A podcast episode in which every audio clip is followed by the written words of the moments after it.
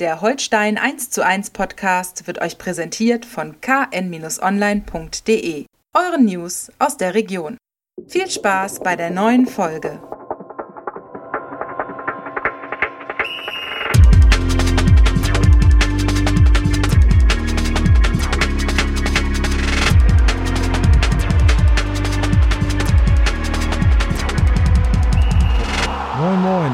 Herzlich willkommen zum KN-Podcast Holstein 1 zu 1. Wir wollen auch in dieser Woche wieder darüber sprechen, was bei Holstein Kiel wichtig ist.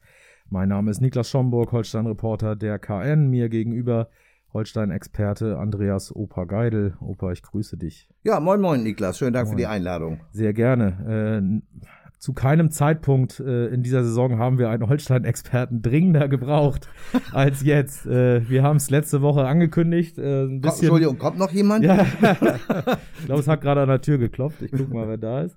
Ähm, ja, man sagt ja immer, wir haben die besten Leute eingeladen und äh, den besten Gesprächspartner und die haben alle abgesagt und deswegen sitzt du jetzt da, ne, so ungefähr. Oh, ich Äh, bin auch mit als fünfte Wahl zufrieden. ähm, wir haben es letzte Woche angekündigt, ein bisschen äh, können wir uns auf die Schulter klopfen. Äh, es war ein Spektakel in Paderborn, wie wir es gesagt haben. Es waren viele Tore. Äh, es war am Ende aber auch eine deftige Klatsche für Holstein. Die erste Saisonniederlage ist dann gleich eine sehr, sehr herbe. Ne? Die, die sitzt tief. Ja, wenn, wenn wir waren da in, in Paderborn auf der Tribüne und äh, wenn es nicht so traurig gewesen wäre, hätte man äh, sich schön unterhalten aus neutraler Sicht. weil so viele Tore sieht man ja auch nicht alle Tage. Aber auch selbst aus Kieler Sicht, irgendwann musste man einfach nur noch schmunzeln und das zur Kenntnis nehmen, was da passiert ist. Eine richtige Erklärung dafür gibt es eigentlich gar nicht. Äh, Da sind ja so viele Absurditäten in dem Spiel drin gewesen. Beide Abwehrreihen, ich sage extra beide, im Grunde Torso, zumindest in Ja. den ersten 45 Minuten. Also der von den Chancen und von, von allen statistischen Daten her gesehen äh, gerechte Halbzeitstand wäre vielleicht ein 5 zu 5 gewesen oder vielleicht auch ein 6 zu 6 oder ein 4 zu 4.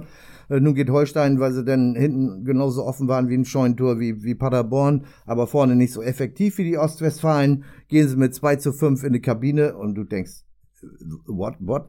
Was ist hier los? Ne? Was, was geht hier denn ab? Ja. Echt, ne? Ja. Also es war schon, war schon krass, echt. Also das muss man wirklich sagen. Das stimmt. Also man, man muss festhalten äh, über das gesamte Spiel und auch wenn man denkt, man darf sich keine sieben Dinger einschenken lassen und vergibt ja noch einen Elfmeter am Ende Ja. und hier und da. Aber äh, so viel schlechter, äh, wie das 7 zu 2 vielleicht aussagt, äh, war Holstein in diesem Spiel nicht. Äh, ich glaube, das kann man festhalten. Also der, der fünf Tore Unterschied äh, ist für die, für die Leistung insgesamt zu hoch.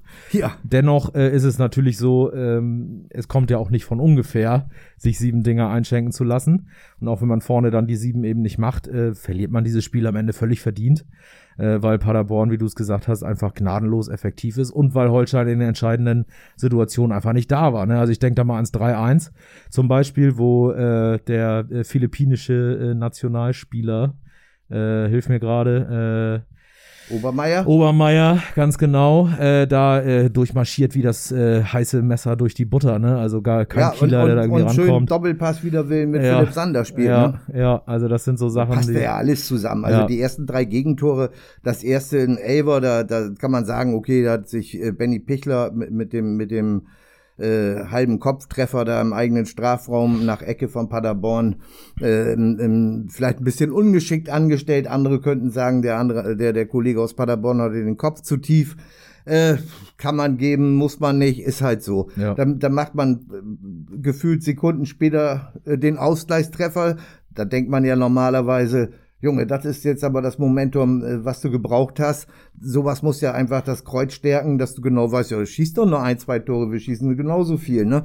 Ja, aber dann war es eben halt nicht so, du hast es ja angesprochen. Und äh, das hatte ja aus meinen bescheidenen Beobachtungen heraus auch Gründe, ne?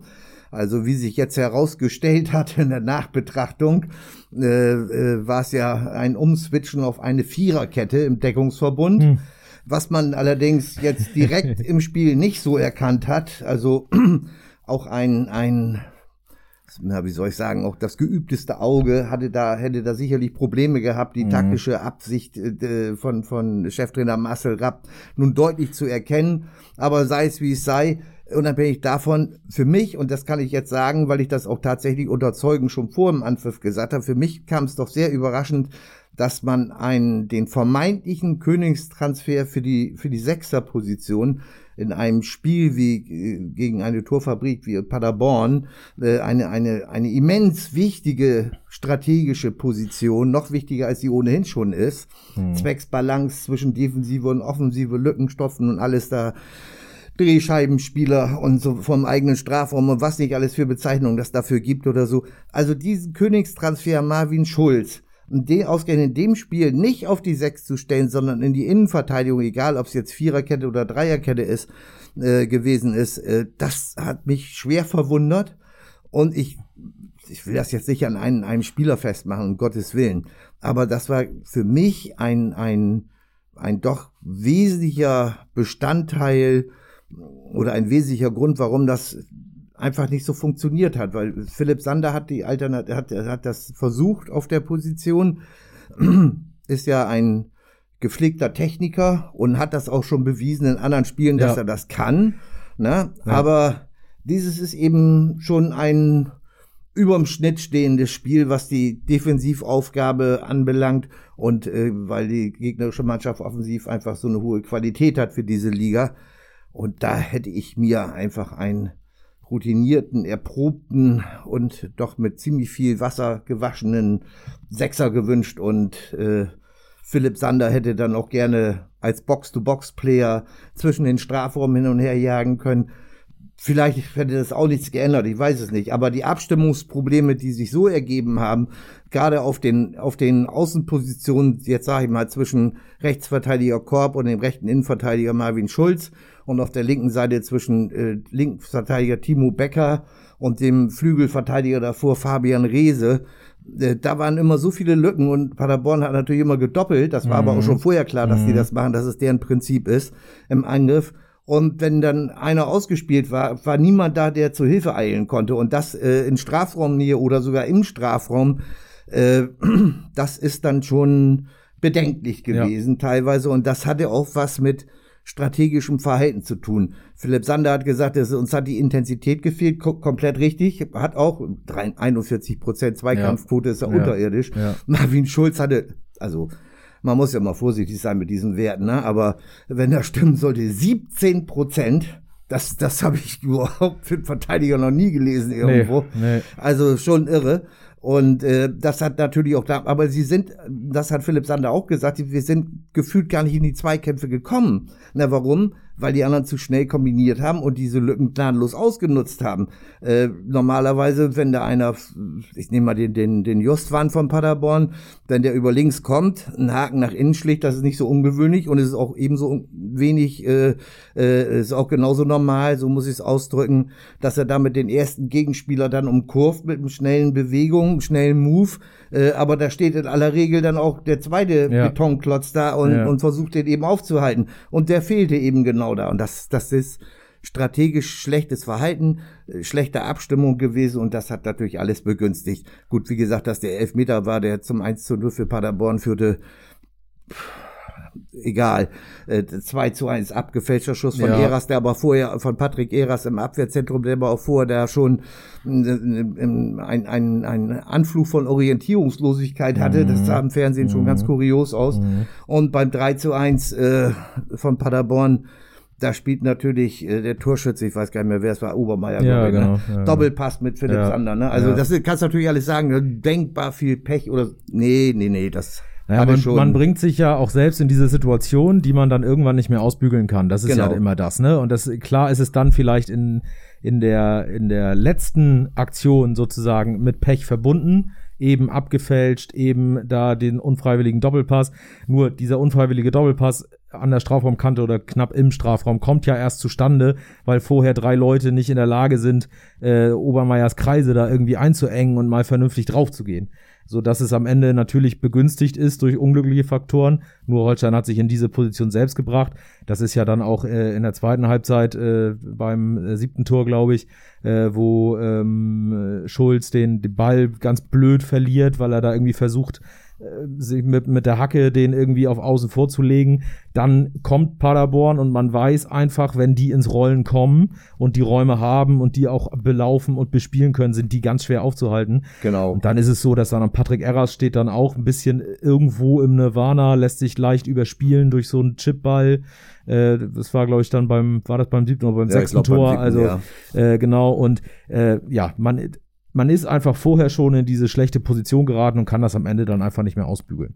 Genau, genau so ist es. Also die, die haben ein, ein irre schnelles und zielstrebiges Umschaltspiel und am Ende hätte sich Holstein dann auch nicht aufgrund der zweiten Halbzeit auch gar nicht beklagen können, wenn es zweistellig geworden wäre. Äh, das wäre natürlich noch die Krönung der ganzen ja. Veranstaltung gewesen. Ja. Aber da hat sich dann Paderborn noch ein bisschen gnädiger gezeigt, äh, in Sachen Effektivität auch nicht mehr so hundertprozentig zugelangt wie vor der Pause. Aber es war, also nach der ersten Halbzeit waren die Messe auch gesungen im Grunde. Ne?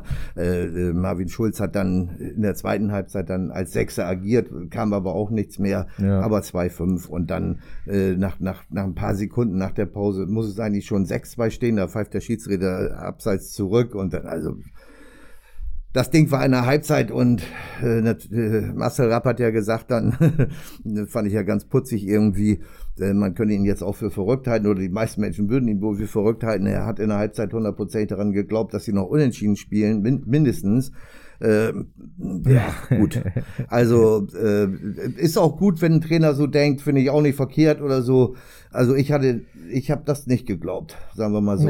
nee, nicht wirklich. Nee, das stimmt. Und also dennoch, und da sind wir wieder beim Thema, muss er sich natürlich die Frage äh, gefallen lassen nach Aufstellung, nach Taktik. Äh, also äh, Schulz nicht auf der 6, haben wir gesagt. Alternative für die Innenverteidigung wäre höchstwahrscheinlich äh, in, in vorderster Front Johannes Vandenberg äh, gewesen. Der äh, haben wir auch schon drüber gesprochen, dass er auch äh, in der Vorbereitung äh, souverän gespielt hat. Ähm, ja, da, da muss er irgendwie, wird er ja wahrscheinlich auch für sich selbst das in der Nachbetrachtung irgendwie nochmal analysieren. Dann wieder eine Umstellung auf Viererkette, die offensichtlich gar nicht funktioniert hat. Also da, da fehlt es äh, offensichtlich ein bisschen mhm. entweder an der Umsetzung oder am, äh, am passenden Matchplan. Ich weiß es nicht. Ja, es ist ganz, ganz schwierig. Also so, so den, den, den, den einen Grund wird es vielleicht gar nicht geben. Und, und nochmal zu Johannes Vandenberg, äh, das hat mich ja auch verwundert, aber ich muss natürlich ehrlichkeitshalber zugestehen, äh, man hatte auf Kieler Seite auch äh, mit, mit äh, Conte gerechnet, mhm. äh, diesen Flügelflitzer da von, von Paderborn. Und äh, da war wahrscheinlich eine Überlegung, dass denn der über rechts außen äh, auf, auf Jojo Vandenberg zuläuft, dass das da vielleicht geschwindig, äh, gewisse Geschwindigkeitsdefizite auf Kieler Seite nach sich zieht oder so.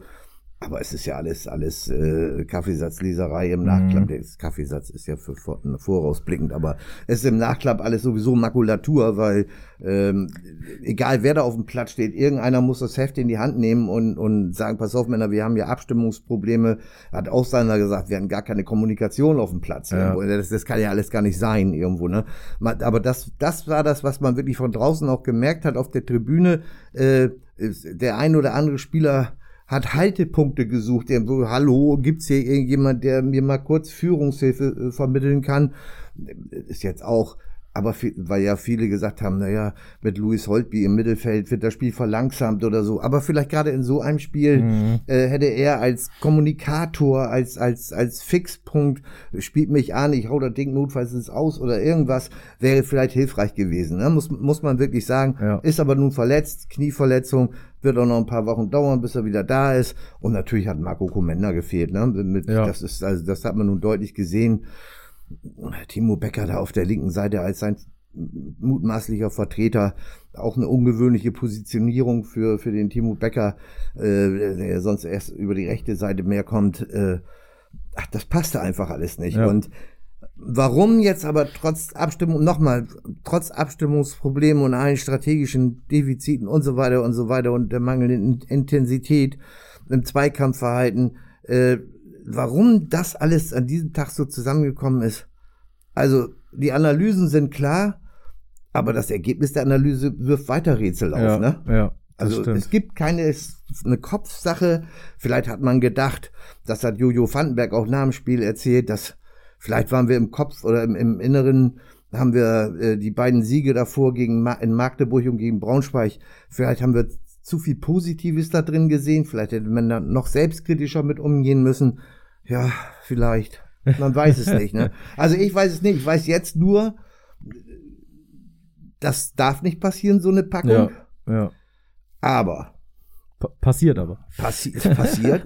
Und man muss ganz klar sagen, äh, ich habe ja auch so im ersten Moment reflexartig, Mensch, das ist aber sehr inkonstant, was Holstein da so in den Spielen auf, auf, auf, auf dem Rasen bringt.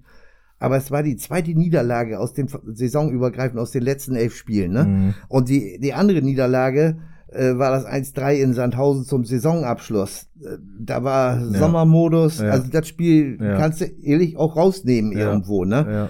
Und äh, dann sagen wir mal, eine ehrliche, amtliche Packung jetzt in Paderborn aus, äh, nehmen wir das Sandhausen-Spiel raus, aus zehn Spielenden seit dem 1 zu 0 gegen den HSV am 10. April. Das ist jetzt gar nicht mal so schlecht irgendwie, ne? Und fünf Siege und vier Unentschieden dazu. Irgendwie, irgendwie ist, sieht das nicht nach Inkonstanz aus irgendwo. Nee, ne? eigentlich nicht, das stimmt. Man, man hat das Gefühl so, ne? Aber die, aber die Zahlen belegen irgendwie was anderes. Ich will das jetzt überhaupt nicht schönreden, nicht, dass da ein Nee. Missverständnis aufkommt oder sowas. Und äh, das muss man auch berücksichtigen. Nichtsdestotrotz, nach so einer historischen Packung, äh, da ist das Heimspiel gegen Sandhausen, äh, da gibt's nur eins, ne? Und, und unentschieden, sage ich ganz ehrlich, ja, äh, ja, müsste man notfalls mit leben. Äh, Niederlage steht sowieso auf dem Index. ja. Äh, eigentlich alles andere als ein Sieg zählt eigentlich nicht. Lässt sich leicht sagen hier aus dem Sessel oder sowas, ne? Aber Aber dafür sind wir, dafür sind wir auch da. Genau. Um Sachen hier leicht aus dem, aus dem Sessel in die Welt äh, hinaus zu posaunen. Unsere Genau. Vorstellungen und äh, Anmerkungen. genau. ähm, ja, vielleicht hat Holstein damit jetzt den, den einen Ausrutscher nach unten, den es in so einer Saison immer gibt, äh, äh, hinter sich gebracht sozusagen. In der vergangenen Saison waren es äh, sogar ein paar mehr äh, am Anfang. Äh, Mhm. äh, vielleicht, vielleicht ist es jetzt das, äh, vielleicht kommt jetzt die Konstanz zurück, ist gut möglich, aber du hast es angesprochen, mit Sandhausen kommt natürlich ein extrem unangenehmer Gegner. Und wenn du gegen diesen Gegner unter Druck stehst, äh, gewinnen zu müssen, äh, sei es äh, aus äh, am Ende der Saison aus tabellarischen Gründen, sei es jetzt nach so einer Klatsche aus psychologischen Gründen und Wiedergutmachungsgründen, äh, auch so ein bisschen natürlich gegenüber der eigenen Anhängerschaft in einem Heimspiel, das zählt ja auch dazu. Oh, dann ist da Druck auf dem Kessel, den du gegen so eine, äh, so eine im positivsten Sinne eklige Mannschaft eigentlich gar nicht brauchen kannst. Ne? Ja, habe ich gestern Philipp Sander auch gefragt und, und äh, der, der, er meinte ja, äh, nö, also da ist kein überhöhter Druck auf dem Holsteinkessel, das ist äh, nur, äh, den Druck machen sie sich selber. Und ähm, ist natürlich auch so, also Steven Skripski, der, der war nach dem Spiel und auch noch beim Training jetzt, also der äh, Demütigung, so eine Scheiße. Das äh, ja, und, und er weiß, er kennt das Gefühl, weil er schon mal mit, mit Schalke 04 0 zu 8 in München verloren hat und ist aber mit Schalke 04 in einer schlechten Saison 0 zu 8 in München zu verlieren. Mh, In der Höhe vielleicht nicht, doch eigentlich grundsätzlich erwartbarer, als dass Holstein Ja. 2 zu 7 mit Paderborn verliert. Ja. Äh, nichtsdestotrotz ist das Gefühl natürlich ähnlich miserabel und äh, ich glaube, das ist, das hängt auch noch ein bisschen in den Klamotten, auch wenn, wenn die Akteure und Verantwortlichen sich ordentlich bemühen, äh, das Gegenteil äh, äh, auf dem Trainingsplatz und in, in, mit ihren Aussagen zu äh, belegen. Aber ich- das, das, sowas hängt in den Klamotten, das weiß ja jeder, der mal Fußball gespielt Ja, hat. Und da ist es auch scheißegal, auf Deutsch gesagt, ob ich, ob ich Kreisklasse spiele oder zweite Bundesliga. Ja. Wenn ich also so vermöbelt worden bin, dann habe ich am nächsten, am nächsten Wochenende zumindestens mal ein klein bisschen mehr im Kopf als äh, an einem normalen Spieltag. Das stimmt. Da ist es dann auch schwer, äh, wirklich positive Dinge aus so einem Spiel rauszuziehen, was man ja immer versucht. Man versucht ja positive Dinge aus den Niederlagen zu ziehen und versucht die äh, kleinen Ansatzpunkte, Baustellen, äh, Verbesserungsmöglichkeiten aus Siegen äh, rauszuarbeiten. Also immer so ein bisschen äh, konträr da äh, antizyklisch zu arbeiten sozusagen. Du hast ihn angesprochen, Steven Skripski ist äh, einer der positiven Dinge tatsächlich noch gewesen in Paderborn. Ne? Also das, äh, das schnelle 1 zu 1, starke Vorarbeit, äh, sauberer, satter Schuss zum, äh, zum zweiten äh, Kieler Tor, was wir ja auch schon vorher in dem Spiel gegen Braunschweig gesehen haben. Ein schöner Flachschuss. Also Wun- wunderbar. Wunderbar, ne? Also der, Der ist da weiterhin ähm, wirklich in seine Rolle sehr gut reingewachsen, hat ein ordentliches Spiel gemacht für eine 2 zu 7 Klatsche mit zwei Torbeteiligungen. Äh, und es dürf, dürfte, könnte, sollte gerne äh, am Sonntag gegen Sandhausen auch wieder ein Faktor werden. Ja, es gab genau zwei Spieler in, in, in Normalform, sag ich mal. Das war einmal der Torwart, der nun an, an keinem der sieben Gegentore auch nur ansatzweise das machen konnte. Und das war Steven Skripski, ne? Und mehr, mehr waren es nicht. Ne? Und das wäre vielleicht für den kommenden Sonntag dann auch ein bisschen wenig. Das obwohl, stimmt. Obwohl man jetzt Sandhausen vielleicht nicht unbedingt mit der, mit der Umschaltmaschinerie von Paderborn gleichsetzen kann und auch nicht mit dem Torfabrikverhalten, das Paderborn gerne an den Tag legt oder sowas. Nichtsdestotrotz sind sie natürlich, du hast es angesprochen, ist also das ist schon eine, eine, eine schöne, schöne, schöne Aufgabe. und ich bin mega gespannt. Also das muss ich ganz ehrlich sagen, mega gespannt, äh, ob es da nicht die ein oder andere äh, Änderung äh, in der Anfangsformation gibt. Gut möglich. Und wir wissen natürlich wie immer nichts, ne, weil der Trainer und alle dafür Verantwortlichen nichts rauslassen vor so einem Spiel und vor diesem Spiel gegen Sandhausen sicherlich schon mal gar nichts. Ja. Wir äh, schicken auch keine Drohnen über das Trainingsgelände da, die müssten wir noch damit rechnen, dass die noch runtergeholt werden Ja. irgendwo. Ja. Äh, aber ähm, äh, nichtsdestotrotz, ähm, ich, ich, ich kann das jetzt nicht, ich kann das natürlich jetzt nicht hundertprozentig versprechen oder sowas, aber es würde mich nicht wundern, wenn auf einmal Hauke Wahl in der Anfangsaufstellung Mhm. steht. Mhm. Äh, und mich würde es auch nicht wundern, wenn auf einmal Finn Bartels in der Anfangsaufstellung steht. Ja. In welcher strategischen Positionierung auch immer, bei Hauke ist es relativ klar, Finn könnte über den Flügel oder im Mittelfeld kommen oder sowas, so, so, so seine übliche Position, der ist ja der, der, der Switcher da auf der Außenbahn. Ja. Äh, das könnte ich mir schon sehr gut vorstellen. Durchaus. Und ich bin aber jetzt nicht auf dem, ich habe das bemüht, aber ich bin da im Moment nicht auf dem allerneuesten medizinischen Stand äh, äh, bei Hauke Wahl. Hm, könnte ich mir aber vorstellen, dass er, der hat ja schon in der zweiten schon äh, Einsätze gehabt, hat jetzt auch in, in der Profimannschaft ja schon äh, mal über, über längeren Zeitraum gespielt gegen Braunschweig. Und ich könnte mir vorstellen, dass die Zeit jetzt reif ist. In einer solchen Situation die. Kapitänsbinde Ja. mit Leben zu erfüllen und vielleicht eine, selbst wenn er selber mit sich noch Mühe hat, körperlich der ganzen Veranstaltung zu Ja. folgen, so hat er doch zumindestens von seiner Präsenz her, von seiner Ausstrahlung, könnte ich mir vorstellen, dass er da die erhoffte Führungskraft in einer äh, leichten Krise kann man ja nicht sagen, aber in, in, in einem leichten Zustand der Desorientierung, Mhm. wohin die Reise jetzt führen könnte, wäre das, glaube Ja. ich, ne, ja, das, könnte- glaube ich auch. Also Prä Präsenz, Präsenz ist ein ganz wichtiges Stichwort, ne? Weil Ja. so, sowohl gegen äh, Paderborn, die, äh, die, ja, wie gesagt, wenn sie ins Rollen kommen, dich überrollen, äh, naturgemäß, als auch gegen so eine Mannschaft wie Sandhausen, die Fußball arbeitet, äh, vor allen Dingen in der Zweikampfhärte, äh, immer wirklich am obersten Rand ist in der zweiten Liga sozusagen, brauchst du Präsenz, äh, um dagegen halten zu können. Ne? Und äh, auch wenn Sandhausen vielleicht nicht die Offensivmaschinerie hat, wie Paderborn das hat,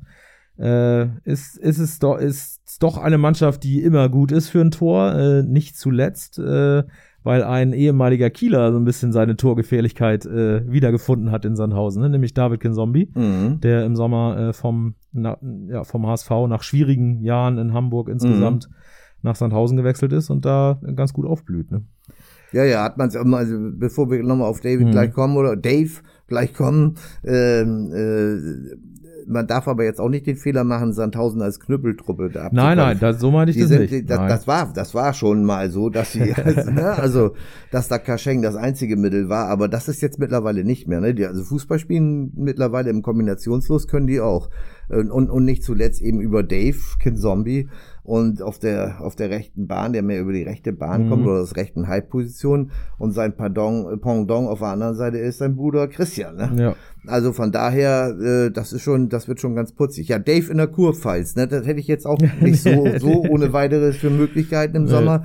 Aber man sieht ja, äh, was dann alles so geht. Äh, er kommt ja aus der Region im weitesten Sinne groß geworden, da, wenn man das so sagen soll. Insofern verwundert das dann vielleicht nicht. Und äh, dadurch, dass auch Dennis Diekmeyer ja schon seit Jahren jetzt in Sandhausen spielt, ist ja dieser, dieser Muffgeruch von Totalprovinz äh, ja auch ein bisschen aus Sandhausen weggeflogen. Mhm. Haben wir schon mal drüber gesprochen, sechs Kilometer von Heidelberg entfernt. Das lebt sich so schlecht, lebt sich das ja. da nicht. Ne? Also ja. das kann man jetzt nicht anders sagen, wenn man das Meer nicht braucht. Also wir würden da eingehen. Ja definitiv. Ja. Ne? Da könnte der Neckar noch so äh, durch die Gegend fließen, wenn er nicht gerade kein Wasser mehr hat oder sowas. Ja. Das würde uns nicht reichen. Nee. Aber, aber für einen Abstecher dahin ist es immer wunderschön. Touristisch. Wasser ist ja, muss man nochmal klarstellen, Wasser ist ja nur Wasser, wenn man das gegenüberliegende Ufer nicht sehen kann. Ne? genau. also insofern, äh, nee, das, nee. das stimmt.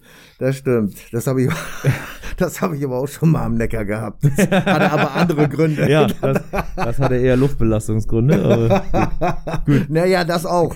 Und vielleicht irgendwie auch, äh, wie gesagt, das ist ja eine sehr schöne Ach so, du meinst jetzt gastronomische in Sachen, in Sachen Weinangebot. Äh, ja, alles klar. Habe ich verstanden. Jetzt habe ich es verstanden. Hat ein bisschen gebraucht. Aber ja, macht ja, nix, okay. macht nix. Das, das, das mit, mit Smog und Nebel, das war auch in Ordnung. ja, ja, also wie gesagt, also der Dave Zombie, das ist schon ganz, das ist schon ganz putzig, dass der das spielt und freue ich mich auch drauf, den am Sonntag wieder zu sehen. Er ist echt ein zu Kieler Zeiten und selbst auch noch beim, beim HSV, wenn man sich mal getroffen hat, der ist immer vor uns Typ gewesen und äh, das, das, das ist schon nett. Nur klar, ne, also am Sonntag tut's einem dann ja auch leid bei aller aller gefühlsmäßigen Verbundenheit ja, und, und, ja. und ich will nicht von Freundschaft sprechen, das wäre zwischen Reporter und Spieler wäre schon ein bisschen zu viel oder sowas. Ja. Aber zwischen dem angenehmen Gefühl, was man immer miteinander bei den Gesprächen hatte, äh, das ist natürlich am Sonntag für mindestens 90 Minuten erstmal wieder ausgesetzt. Ne? Ja, und in der Mixzone hinterher auch noch, ne? Da kommen die, da, da muss dann auch äh, äh Dave dann die Frage, die knallharten Fragen akzeptieren. Ja. Als, als Gegner. genau. Ja, früher schon genau. als, äh, als Holstein-Profi äh, genau. akzeptieren musste. Genau. Ganz genau. Nee, aber das ist, äh, ich bin da genau auf deiner äh, Schiene sozusagen. Also Sandhausen mausert sich ja. äh, zur, zur grauen, äh, immer da gewesenen, aber doch irgendwie grauen Zweitligamaus äh, tatsächlich zu einem zu einem äh, soliden, äh, durchaus auch für Spieler äh, solcher ähm, ja, Qualität und auch ähm, wie soll man es sagen, äh, ja, Gehaltsvorstellung. Gehaltsvorstellung, ganz ja. genau. Ähm, äh, doch auch schon zu einem attraktiven Arbeitgeber, offensichtlich. Ja. Und äh, umso schwerer wird's. Spiele gegen Sandhausen waren vorher schon schwer und jetzt kommt das noch dazu. Ja, also, ja, ja. Äh, also, äh, also wie, wie die, wie, weil du es mit dem Gehalt gesagt hast, da, da hätte ich jetzt wirklich mal bei den Verhandlungen zwischen Sandhausen und HSV und Gensomi hätte ich gerne mal Mäuschen gespielt. Ähm, also, da, da, da ist bestimmt viel Fantasie im Spiel gewesen, mhm. um diesen Deal zu realisieren prima, dass es geklappt hat. Wenn Dave das so gewollt hat, dann ist das auch in Ordnung irgendwo. Ne? Und äh, ja, das, das wird das wird interessant und äh, ebenso interessant wird dann Sonntag 13 ab 13.30 Uhr, wie die Zuschauer reagieren, mhm. wie viele Zuschauer überhaupt kommen, mhm. weil äh, das muss man, da kann man sich sicher sein, dass der Gästeblock äh, nicht prall gefüllt sein wird, weil äh, das ist lehrt einfach die Erfahrung, dass ja. auf Sandhausen nicht so ja. viele Schlachtbummler mitkommen. Aber es wird eben deshalb interessant sein, wie viele Kieler da Sonntag sich im Stadion einfinden werden, wie die Mannschaft empfangen wird. Weil es gab ja diese Szene in Paderborn, dass äh, die Fans dann während des Spiels mal zwischenzeitlich der Mannschaft den Rücken zugekehrt haben und dann auf diese Art noch weiter supportet haben. Aber es gab dann auch nach dem Abpfiff äh, ähm, äh, lautstarke aus dem aus dem Block lautstarke Unterstützung für die Mannschaft, Aufmunterung und so weiter und so weiter. Und dann äh, war im, im, im Netz gab es dann allerdings dann unterschiedliche äh, Meinungen und Reaktionen. Es gab auch welche, die gesagt haben, wir hätten uns dann als Geste, der Entschuldigung ist ja Blödsinn, aber als ja. Geste der Verbundenheit vielleicht gewünscht, dass der ein oder andere Spieler mal sein Trikot da äh, uns zugeworfen hätte oder sowas. Dazu habe ich dann äh, äh, Philipp Sander auch gefragt und, und der hat gesagt, also er hat da äh, vor dem Block gestanden, direkt, direkt vom Block und gab wie immer den paar Beleidigungen und, und aber deutlich mehr Unterstützung und Aufmunterung und so weiter. Sagte aber, er hat nicht das mitgekriegt, dass irgendeiner von ihm das Trikot haben wollte. Wenn das einer hätte, äh, hätte haben wollen, hätte er es rübergeworfen. Äh, da ist er sich, hätte er zumindest überlegt und hätte das dann wohl auch rübergeworfen, so hat er gesagt. Und äh, naja, aber man kann natürlich auch aus eigenem Antrieb. Ja. Ja. Also, wie gesagt, auch da war äh, Also es war einfach insgesamt sportlich und im Nachklapp irgendwie ein, ein schwieriger Nachmittag da in Paderborn. Und äh, dazu gehört das Ganze. Aber ich denke nicht, dass die, die äh, Fangemeinde insgesamt äh, beleidigt ist und über, über den Auftritt da in Paderborn, der, der Störche und äh, äh, ich bin nur gespannt, wie viele Zuschauer ja, tatsächlich ja. kommen. Und der Empfang ist, ist natürlich eine Sache. Da kriegt ja. man ja schon so ein Gefühl für, genau. die, für die Grundstimmung vielleicht. Und dann wird es, glaube ich, interessant, wenn wirklich zu Beginn mal zwei, drei, vier Sachen in die Hose gehen ne, und nicht funktionieren. Ob es dann viel Geraune gibt und viel Gemurre gibt und so. Das überträgt sich dann ja so ein bisschen Nervosität, überträgt sich dann ja doch auch immer ein bisschen in beide Richtungen. Mhm. Also da dürfen wir tatsächlich auf die Atmosphäre äh, ein bisschen gespannt sein. Ja, weil dann beginnt ja der Kopf erstmal richtig. richtig zu rattern, ne? Richtig. Irgendwo, ne? Ach du Scheiße, ne? Ja. Äh, jetzt geht das schon wieder los hier, ne? Und, genau. und dann noch Murren im eigenen Stall und, irgendwo. Und das ist dann natürlich nicht nur von der von den Ultras auf der West, sondern da geht's dann um das gesamte Stadion, mhm. äh, auch von dem äh, von den Fans und von dem Publikum, was dann die Auswärtsfahrten nicht macht, sondern mhm. halt zu Hause dann nur, nur die KSV nur sieht und so. Also das wird schon interessant werden, das denke ich auch. Mhm. Äh, da wird man gucken und umso wichtiger wird natürlich für Holstein ein solider Start in die Partie. Das muss jetzt kein frühes Führungstor zwangsläufig sein, sondern einfach sich wieder Sicherheit zurückzuholen, die man durch diese Klatsche da natürlich in irgendeiner Form verloren hat. Ne? Und das ist ganz egal, ob in, in, in Dreier, Viererkette oder genau. Achterkette ja, ja. oder was weiß ich, das spielt ja. überhaupt gar keine Rolle. Ne? Ja. Da, da hängt es von jedem Einzelnen und seiner Bereitschaft davon ab. Das sind natürlich alles Floskeln, die wir hier raushauen. Das, da, da wackelt ja die Heide. Aber es ist ja leider, ist ja nun mal so. Ne? Der Fußball ist ja nun äh, auch äh, verwissenschaftlicht sich immer mehr, aber, aber so ein paar Basics bleiben immer, ne? Zwei Kämpfe musst du gewinnen und ja. dann hast du auch wahrscheinlich, erhöht sich auch sehr, sehr die Chance, dass du dann das Spiel auch gewinnst, ne? Ja. wenn du hinten dein Tor verteidigst ja. irgendwo. Und äh, das ist, das muss natürlich die oberste Maßgabe. Also ich erwarte jetzt am Sonntag ehrlichkeitshalber keine Offensivgala. Das mhm. würde mich jetzt dann auch überraschen mhm. irgendwo. Ne? Das wird wohl, wenn im Optimalfall äh, ein, ein schlanker Arbeitssieg äh, und das wäre dann auch in Ordnung.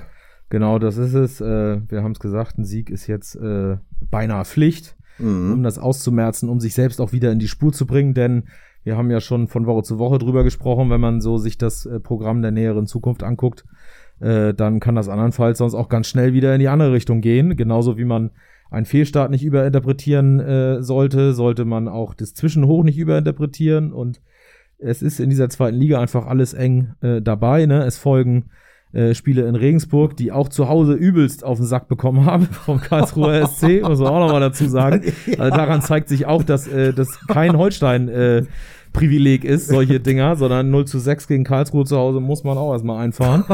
ähm, ne? dann, dann haben wir äh, den HSV, äh, dann haben wir ein Auswärtsspiel in Bielefeld. Also das wird äh, alles äh, ja sportlich, wie sich das gehört für genau. eine schöne zweite Liga. Genau. Und äh, das, da lebt es sich mit einem Sieg gegen Sandhausen doch deutlich leichter. Ja, das muss man klar sagen. Also die, die kommenden Wochen werden ja nicht anspruchsloser ja. und, und aber das macht ja auch den Reiz eben aus. Ne? Ja. Das muss man auch ganz klar sagen. Äh, ach, was soll man? Wir müssen ja, wir müssen ja jetzt auch nicht äh, äh, pessimistischer sein, als es angemessen ist. Ne? Also das war jetzt halt ein Tag, äh, den, den man jetzt einfach nicht braucht. Das, ja. Deshalb spricht man wahrscheinlich auch vom gebrauchten Tag. Ja. Irgendwo ja. mutmaß ich ja. jetzt mal. Den, hat, den hatte schon vorher einer und hat ihn in schlechten Zustand an Holstein übergeben. Genau, weiß jetzt nicht mehr, wer es war, aber ist egal. Regensburg kann es nicht gewesen sein, das war gleichzeitig. Genau. Und, und ähm, äh, also, aber wie gesagt, äh, die, die Voraussetzung für eine zumindestens äh, bravouröse Kampfleistung und Einsatzbereitschaft bis zum Abwinken, das sind die Dinge, die man jetzt wirklich ja. erwarten darf. Ja. Und die, die erwartet natürlich die sportliche Führung, sprich äh, Cheftrainer Rapp und, und, und äh, Geschäftsführer Sport Uwe Stöber. Das, das ist natürlich eine ganz klare Erwartungshaltung, die da formuliert wird und auch vom restlichen Trainerstaff. Und das wird, das wird auch, glaube ich, in den kommenden Trainingstagen bis zum Sonntag nochmal in die Köpfe äh, der Spieler nochmal äh, äh, rein äh, implantiert, wie man das auch immer schaffen möchte, da, also wie man das auch immer hinkriegt. Entweder durch äh, eine etwas härtere Ansprache oder durch, durch psychologisches Feingefühl in anderer Art. Das ist, glaube ich, dann auch immer individuell sehr unterschiedlich oder sowas, aber dass, dass, da, dass da am Sonntag was passiert auf dem Platz im Vergleich zu Paderborn, was die Defensivleistung ja. anbelangt, das muss ja. man immer fein säuberlich ja. nochmal äh, differenzieren. Ne? Ja. Ähm, da, da, das, das ist mir relativ klar. Wir erwarten das auch, muss man Mhm. sagen. Nicht nur äh, Trainer Rapp und Sportchef Stöber. Wir erwarten das auch, ganz klar. Und das ist eigentlich der formuliert. Druck. So ist es. Der öffentliche Druck Genau, über den Podcast. Genau. Der Podcast-Druck. Podcast-Pressure. genau. So sieht's aus. Und wir werden es natürlich beobachten, ob äh, unsere Erwartungen dann auch umgesetzt werden. Mhm. Äh, und werden dann natürlich direkt darüber berichten. Äh, Sonntag, Anstoß 13.30 Uhr. Äh, ab äh, 12 Uhr ungefähr äh, bieten wir euch natürlich äh, unseren gewohnten Service, den Live-Ticker aus dem Stadion, äh, im Anschluss dann Spielbericht, äh, Statistik, die Einzelkritik mit der Möglichkeit auch äh, für euch eure Noten zu verteilen an die Störche. Dann gibt's noch den Nachspielzeitkommentar zum Spiel und in der nächsten Woche sprechen wir dann darüber, ob sich die Jungs da an uns gehalten haben und wenn nicht, dann gibt's äh, Feuer hier aus dem Podcast, ne, wie sich das gehört. Äh, Opa, vielen Dank für diese Ja, sehr gern. Analyse in dieser Woche. Brennt jetzt schon unter den Fingernagel. ah, Fingernagel äh, echt. der Kollege legt sich das schon zurecht hier für den Falle einer Niederlage. Man darf gespannt sein, ob nächste Woche unbedingt einschalten, sozusagen. Oh, das war jetzt ganz schlechte Werbung, aber das ist, äh, ist, ist okay, machen wir einfach so. Also, vielen Dank, dass du da warst. Äh, wir gucken uns das am Sonntag an, freuen uns auf Sandhausen und auf David Kinzombie im Holsteinstadion. Ihr da draußen genießt es hoffentlich auch, äh, das Wetter und am Sonntag einen schönen, schönen Fußballtag äh, im Holsteinstadion. Ähm, wir hören uns wieder, bleibt gesund. Bis dahin, ciao, ciao. Ja, ciao, ciao. Um im Bild zu bleiben, wir schalten zurück in die angeschlossenen Funkhäuser.